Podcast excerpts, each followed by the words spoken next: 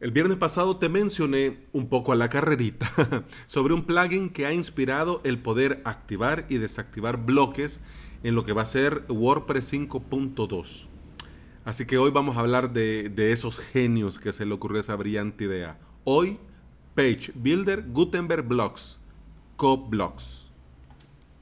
Bienvenida y bienvenido a Implementador WordPress, el podcast en el que compartimos de WordPress Compartimos de plugins, consejos, novedades, recomendaciones. Es decir, aquí aprendemos cómo crear y administrar desde cero tu sitio web. Hoy es martes 2 de abril del 2019 y desde aquí felicidades. Que Dios te cuide. Y estás escuchando el episodio número 85. Y antes de entrar en materia, avalos.sb.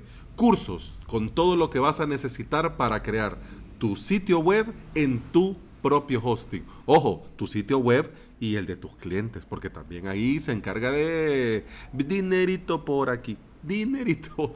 La primera clase del primer curso el lunes 6 de mayo. En esta primera clase vamos a contratar un VPS con Plesonics y lo vamos a configurar desde el principio hasta el final. Es decir, vamos a comenzar configurando dominios, usuarios, suscripciones, planes de servicio, todo hasta instalar tu primer sitio web en tu primer hosting.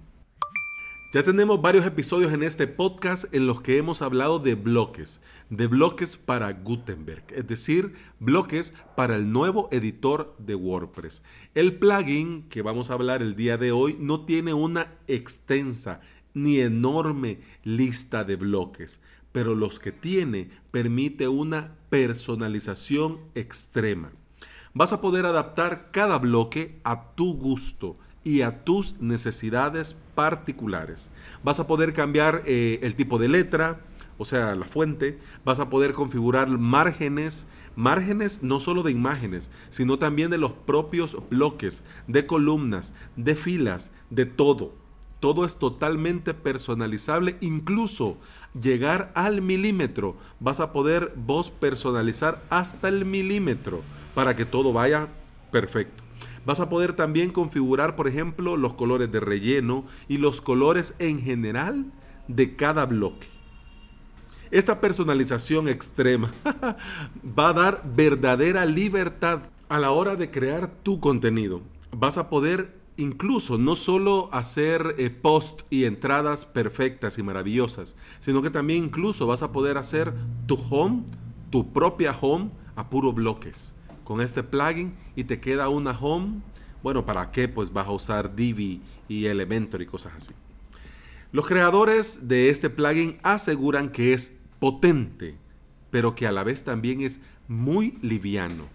Así que nosotros podemos darle una oportunidad sin arriesgar el rendimiento de nuestras webs. Pero eso ya sabes. En staging. En la de producción, no. Ya si has hecho las pruebas del caso, entonces ahí a producción sí. Ok, en el episodio 82, Gutenberg 5.3, lo que hay y lo que vendrá, te hablé de esa nueva función que ya está incluida en el plugin Gutenberg 5.3 y que vendrá en el core en WordPress 5.2, es decir, la posibilidad de activar y desactivar bloques que no utilizas o que simplemente no querés ahí que te estén estorbando.